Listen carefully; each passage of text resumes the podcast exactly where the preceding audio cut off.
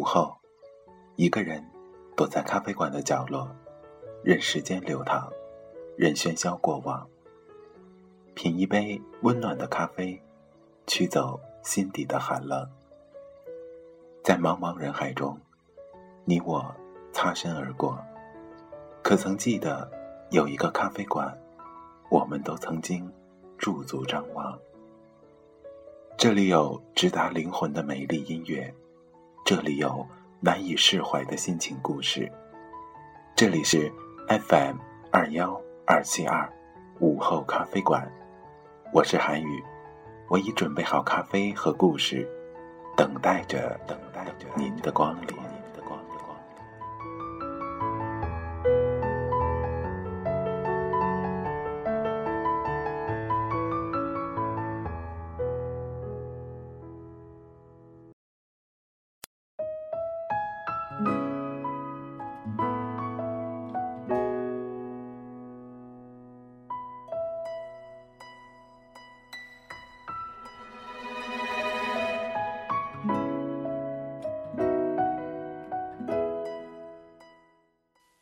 在你的世界里，你是唯一的主角。也许你听过很多丑小鸭变成美丽天鹅的故事，在你的身边也一定有几个因为高矮胖瘦的变化，或者后天靠整形变成另外一个人的例子。他们给自己的世界洞开了一个裂缝，一缕阳光照进了他们的人生。美妙小姐说：“再不堪的屌丝也会败在行动和坚持面前。如果你问我，努力到底有什么意义？那么变成更好的、独一无二的自己，便是全部的意义。”美妙小姐，是我见过最丑的女孩。倒不是夸张或者不留情面，在中学那个对审美自成一派的大环境下，美妙小姐。确实不好看，戴着牙套，每天都肿着一张脸，单眼皮也就算了，居然还给我下垂眼，皮肤比他邻桌整天打篮球的男生还黑，而且除了校服，每天穿的那些碎花条纹、宽松高腰的衣服裤子，全都来自于衣着品味独到到有些令人发指的他的外婆。真的不是我故意要添加一些可读性。才这样污蔑他的，而是他真的太有让人想外貌描写的冲动了。印象里，他的中学三年没有太好过，他成了同学讽刺和挖苦的对象。他的作业本发下来，一定有人故意踩上了脚印。他身边也有朋友，还都是些漂亮的女孩，因为他们可以很轻松的就能在他身上找到优越感。但好在美妙小姐的性格很好，即便再怎么欺辱，她从来不生气。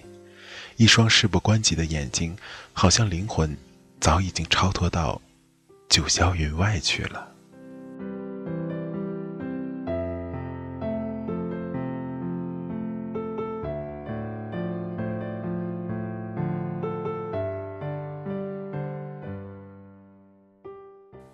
她有一个技能，就是画画。刚好本人不才，又是当时的宣传委员，于是我把他招进我的宣传组，每个月跟我一起画黑板报。不是出于对弱者的同情，或是在他身上找优越感，我是真正欣赏他的才华。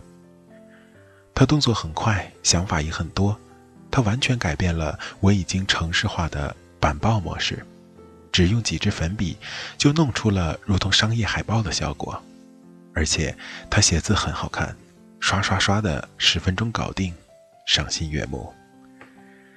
第一次靠板报拿到了学校的一等奖，组织请我们吃了顿大餐。那晚还有其他年级的宣传小组，可能是拿了冠军的兴奋太过旺盛，为了缓解尴尬，几次都拿美妙小姐的外貌开涮。虽然整个晚上她都没说几句话，我也没注意她的脸色。但我知道，他一定不会生气的。这个故事的高潮是从美妙小姐喜欢上了高二一个学长开始的。说是在篮球场上看见的，一下就敲中了他情窦初开的神经，突然觉得有了软肋，每天病殃殃的样子，活脱脱一个现代版的林黛玉。哦，不是现代版的林黛玉旁边的佣人丫鬟。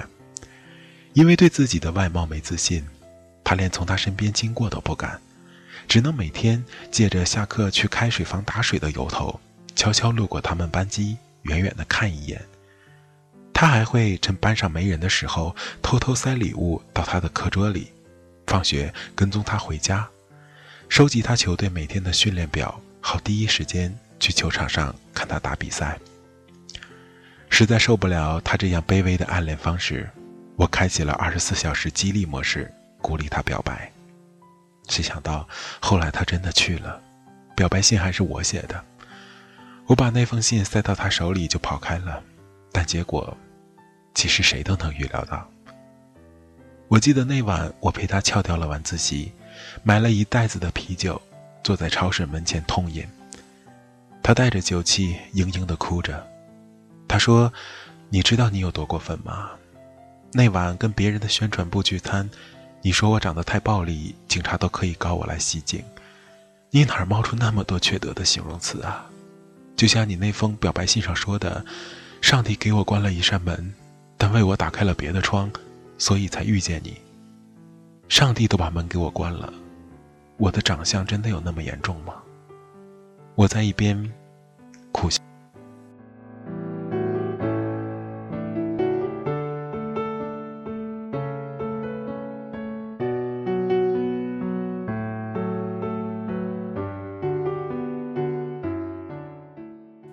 后来的这个晚上。成为了现在我俩每每回忆过去时一条重要的线索。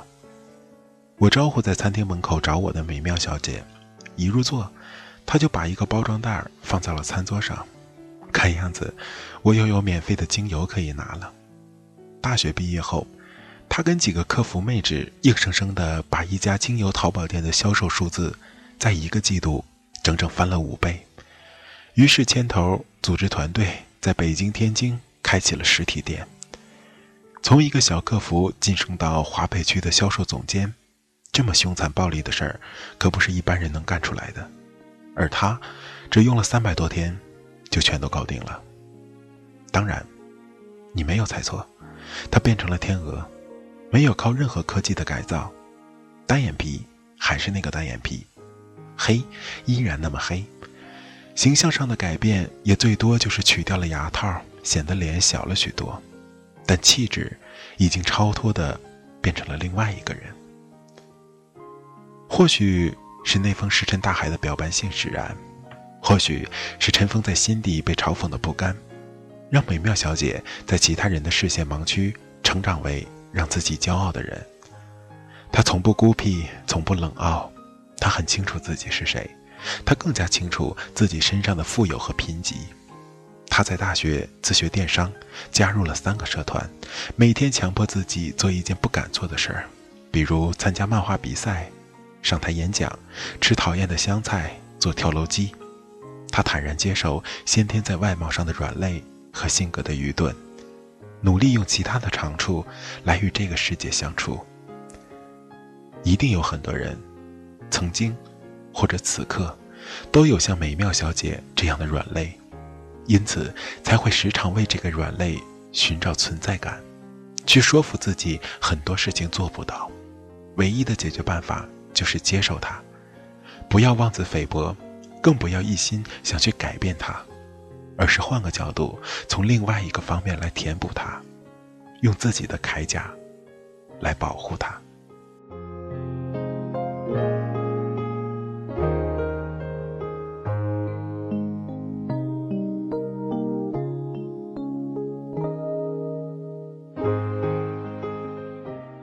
那些揪着你的一个问题不放的人，他们不会对你的人生负责。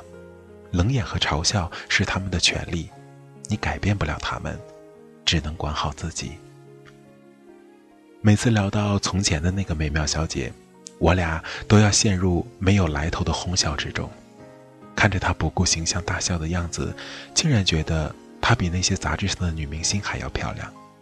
经过时间的洗练，你会发现，真正的美。不是精致的妆容，不是高挺的鼻梁，不是尖尖的下巴，更不是一件得体的西装和昂贵的裙子，而是有了一个专属于你个人的标志。它可以是身上的气味，说话的眼神，它在宣告，在你的世界里，你是唯一的主角。故事还没讲完，还记得那个美妙小姐初中追过的那个学长吗？他现在正开着车，从北四环赶来接他的女朋友，他的女朋友就坐在我的对面。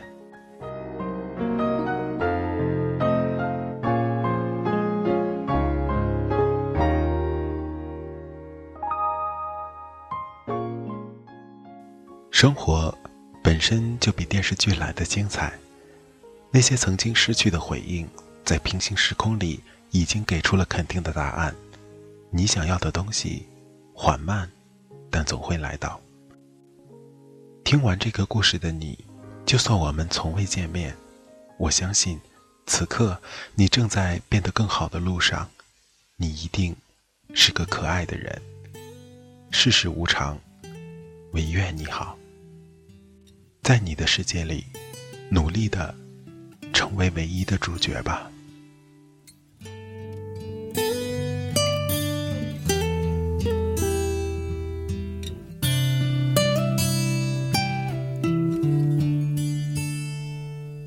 某年某月的某一天，就像一张破碎的脸。难以看再见，就让一切走远。这不是件容易的事，我们却都没有哭泣，让它淡淡地来。让他好好的去，到如今年复一年，我不能停止怀念，怀念你，怀念从前。但愿那海风再起，只为那浪花的手，恰似你的吻。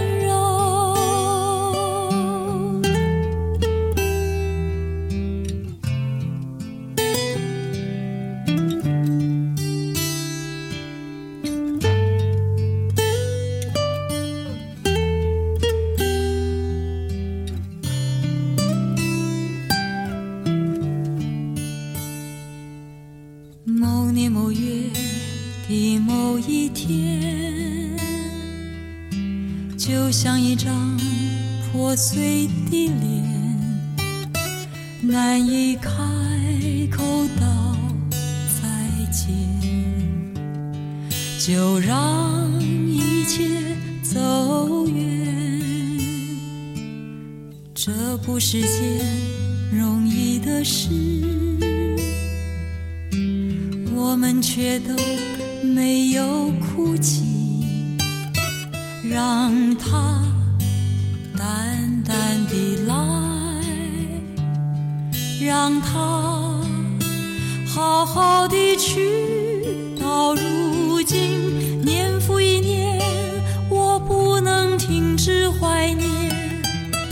念你，怀念从前。但愿那海风再起，只为那浪花的手。恰似你的吻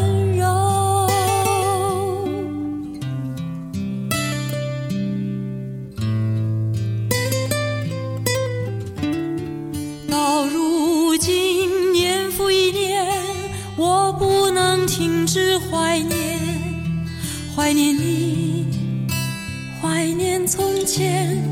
但愿那海风再起，只为那浪花的手，恰似你的吻。